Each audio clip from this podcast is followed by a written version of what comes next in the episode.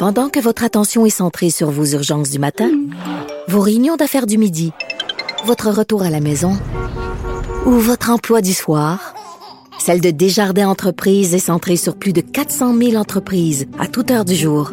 Grâce à notre connaissance des secteurs d'activité et à notre accompagnement spécialisé, nous aidons les entrepreneurs à relever chaque défi pour qu'ils puissent rester centrés sur ce qui compte, le développement de leur entreprise. IGA est fier de présenter l'émission À vos affaires. Pour économiser sur votre panier d'épicerie, surveillez les offres et promotions de la circulaire disponible à IGA.net chaque semaine. IGA, vive la bouffe et les bonnes affaires.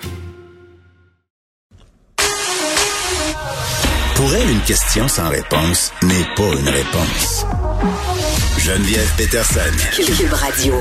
Bon, vous savez, on en parle souvent là, des cas où euh, on a des criminels récidivistes qui accèdent à des libérations conditionnelles malgré des hauts taux euh, de récidive, malgré le fait qu'il y a plusieurs rapports d'experts euh, qui prétendent là, que ces individus-là ne sont pas réhabilités en prison.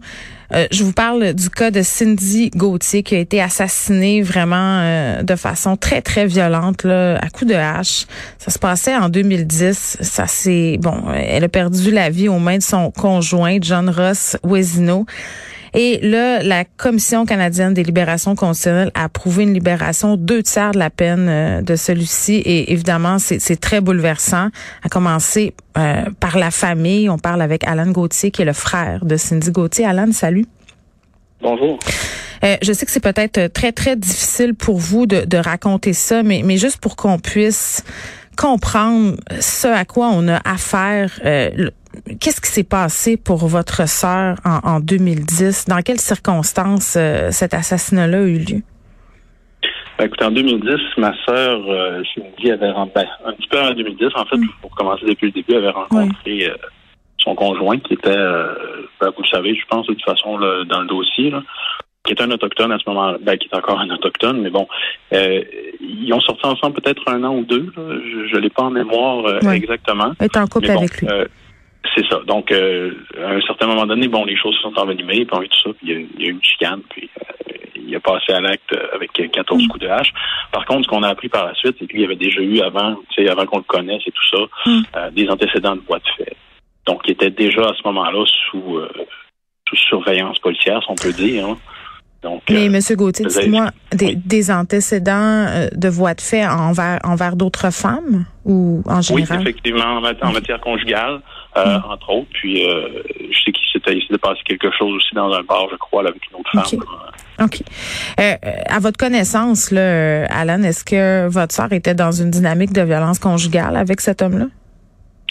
Euh, à ma connaissance, non, c'est pas impossible, mais à ma connaissance, non. Tout Mm. avait l'air de quand même bien aller. Donc, euh, Mm. de toute façon, euh, on pourra en parler plus longuement, mais c'est, exactement ce qui, ce qui ressort dans les évaluations qu'il, a subi. En fait, c'est que c'est quand il est confronté à un stress ou à un, un élément perturbateur Oui. que, que son agressivité refait surface.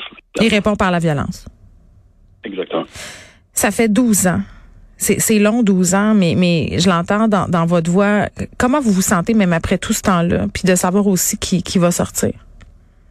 Ben, écoutez, c'est long. Le temps, c'est toujours relatif. hein. Ça dépend Mm. toujours de quoi on parle. Il y a des choses qui sont passées il y a 12 ans que c'est comme hier. Il y a des choses qui se passent hier, puis on dirait que ça fait 10 ans. Euh, comment on se sent par rapport à ça? Ben, nous, écoutez, c'est d'étape en étape. Euh, c'est- c'est- C'est c'est un long fleuve qui s'est qui s'est jamais terminé, qui se terminera probablement jamais parce que Mm. euh, une chose en amenant une autre, bon, c'est euh, des, des événements arrivent, ensuite c'est le procès, ensuite c'est ce qui se passe en détention, ensuite c'est ce qui se passe euh, par la suite, toutes les, les commissions dans- les commissions sur les libérations conditionnelles, les demandes de libération conditionnelle, la Mm. libération d'office, et tout ça. Euh, éventuellement la libération complète avec le- le- les restrictions, le suivi. Donc c'est- c'est des choses qui continuent un peu, un peu toujours. Qui, oui, puis pour avoir parlé à, à des familles qui ont eu à se présenter devant ce comité-là pour aller parler de ce qu'ils ont vécu, des conséquences, euh, lire des lettres. Je sais que c'est très, très difficile. Euh, est-ce, que vous êtes allé, vous, euh, parler de tout ça, lire quelque chose devant le comité? Ben oui, tout à fait, parce qu'en fait, c'est un peu le seul le seul recours qui est possible d'avoir, nous, là, en tant que proche de la victime, la seule voie dont on peut se faire entendre, c'est un peu par vous, par les médias et à cette commission-là. Euh, donc oui, évidemment, on l'a fait. Là. Est-ce que vous avez trouvé ça difficile? Oui, très difficile. Par contre, euh, euh, par contre, il faut le faire parce que sinon, le, le message porte pas. Puis là, ben, je veux dire, le délinquant est quand même présent à ces, à ces auditions-là. Donc, euh, au moins, il entend pour une fois ce qu'on a à dire, puis comment on perçoit la chose, puis à quel point on peut, nous, on peut trouver que c'est un monstre. Au bout de la ligne, c'est peut-être le seul moment où on peut exprimer ce point de vue-là face à lui. Moi, puis être dans la même pièce que lui, euh, le sachant exposé à une potentielle libération, bon, ça doit prendre quand même pas mal de contrôle. Euh, Là, vous avez vu tout ça, vous avez lu cette lettre-là. Euh, il y a des rapports qui disent que cet homme-là est à risque élevé de récidive. Est-ce que vous vous sentez considéré par la justice, M. Gauthier, par le Comité de libération conditionnelle du Canada? Ben, en fait, il faut faire attention parce que euh, je crois que oui, parce qu'ils ont quand même tenu en considération ce qu'on euh, les revendications, c'est-à-dire au moins la, restriction géographique et tout ça. mon, mon problème se situe plutôt au niveau du système et non pas nécessairement au niveau de la commission des libérations. Ce que je veux dire par là, c'est qu'à mon sens, c'est pas normal qu'on on puisse libérer un individu euh, encore à risque élevé hmm. de récidive euh, aux deux tiers de sa peine et que ce soit une loi et que ce soit, on appelle ça une libération d'office. Oui. Mais c'est parce qu'il y a eu un homicide, il y a eu un, c'est un homicide involontaire. C'est, c'est, c'est, pour ben, ça. C'est ça, c'est ça. C'est ça. C'est que du début à la fin, en fait, il y a eu un peu du, j'appelle ça du laxisme, là, mais c'est que du début à la fin, il y a, il y a toujours un élément qui fait qu'à quelque part, il, il, réussit à se faufiler un petit peu à travers des mailles du filet, mm. du fait que certaines parties de la preuve n'ont pas pu être divulguées au procès, par exemple, ce qui fait qu'il y a eu un homicide involontaire et tout. Donc, c'est mm. une chaîne d'événements qui nous mène à ça aujourd'hui. Ben ça, c'est ce qui revient souvent dans les témoignages euh, que font euh, les familles, des femmes avec qui je me suis entretenue souvent là, par rapport à de la violence conjugale qui me disent euh, les procureurs de la couronne qui laissent tomber certains chefs ou euh, préfèrent certaines accusations pour pouvoir procéder plus vite puis être certain d'avoir une condamnation. Je veux dire sur papier euh, ça fonctionne mais mais dans la vraie vie quand on est la famille de ces personnes-là qu'on a perdu des proches dans des circonstances tragiques comme bon celle que connue votre sœur c'est sûr que ça doit être quand même assez difficile d'accepter ces accommodements là. Ben oui, effectivement. Puis même d'un point de vue plus général, moi, j'aime ça ramener un petit peu à la société en général. Mm. Que cette personne-là représente encore un risque, c'est pas seulement, mm. oui, notre famille a été très éprouvée et tout ça, mais bon, je pense qu'il va avoir un certain contrôle pour pas qu'il rentre en contact avec nous et tout ça. Jusque-là, ça va. Mm.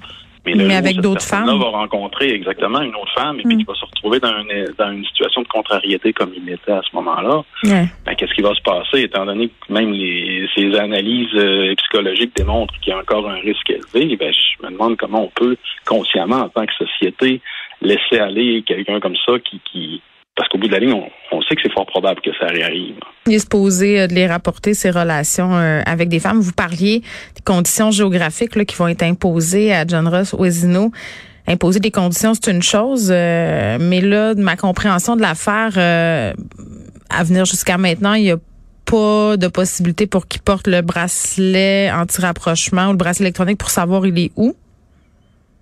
Ben, effectivement, je ne sais pas. Je ne suis pas un expert au niveau de, de, de la technologie des bracelets de, positionnement. Par mm. contre, ça n'a pas été mentionné.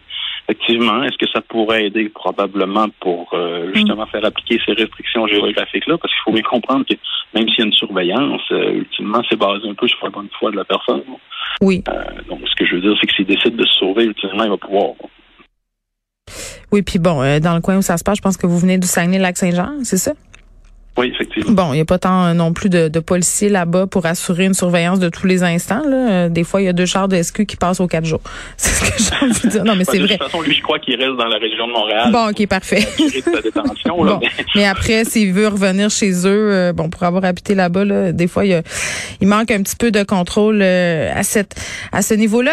Puis vous parliez de, de l'effet social, de l'effet sur les autres femmes. Puis je trouve ça intéressant parce que tu sais, on est dans un moment charnière de l'histoire judiciaire au Québec où on a fait ce rapport rebâtir la confiance. On aura des tribunaux spécialisés euh, pour les victimes de violences conjugales, euh, pour les victimes d'agressions sexuelles. Euh, c'est sûr que quand on, voit comme ça un individu qui sort aux deux tiers de sa peine, une entente de la cour avec homicide involontaire, au niveau de rebâtir la confiance, j'ai envie de vous dire que c'est pas tout à fait ça non plus. Non, ben effectivement. le gros, le gros du problème présentement, c'est que la victime n'est pas là pour faire valoir son point, parce que si c'était effectivement un cas de violence conjugale, que la victime est encore en vie, mm. euh, c'est les cas justement à laquelle les, fameux bracelets s'appliquent là pour Exactement. un peu à ça. Donc euh, effectivement, on serait pas du tout dans le même cas de figure, mais là, étant donné que la seule façon un petit peu de faire voir la voix un petit peu de ma soeur, comme on disait tout à l'heure, ben, c'est mm un peu en passant par les médias comme vous ou encore en allant devant la commission, en faisant un mm. peu valoir le point. C'est la seule c'est la seule possibilité qu'il y a. Là. Monsieur Gauthier, on a eu droit à deux féminicides en moins de 24 heures euh, la semaine dernière, ce qui porte au nombre de quatre les féminicides commis au Québec seulement en 2022. L'année passée, malheureusement, ça a été une année record au niveau des féminicides. Quand vous voyez passer ça, ça doit vous brasser pas mal. Oui, effectivement. Euh, c'est pas nécessairement facile.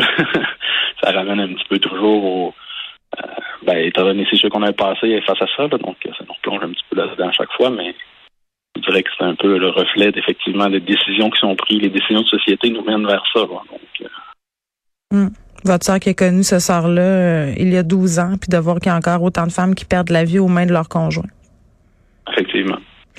Merci, Alan Gauthier, de nous avoir parlé de votre sœur. Euh, de, de, sa triste fin et surtout ben de la façon dont le comité de libération conditionnelle traite ces dossiers-là. Mais je comprends que vous voulez attirer l'attention davantage sur les peines, sur la façon dont on gère euh, ces individus-là. je le rappelle, cet homme-là, John Ross Wesino, qui représente un risque de récidive qui est élevé, ben il sera, euh, il sera bientôt en liberté. Merci, Monsieur Gauthier. Ben, c'est moi qui vous remercie. Au revoir.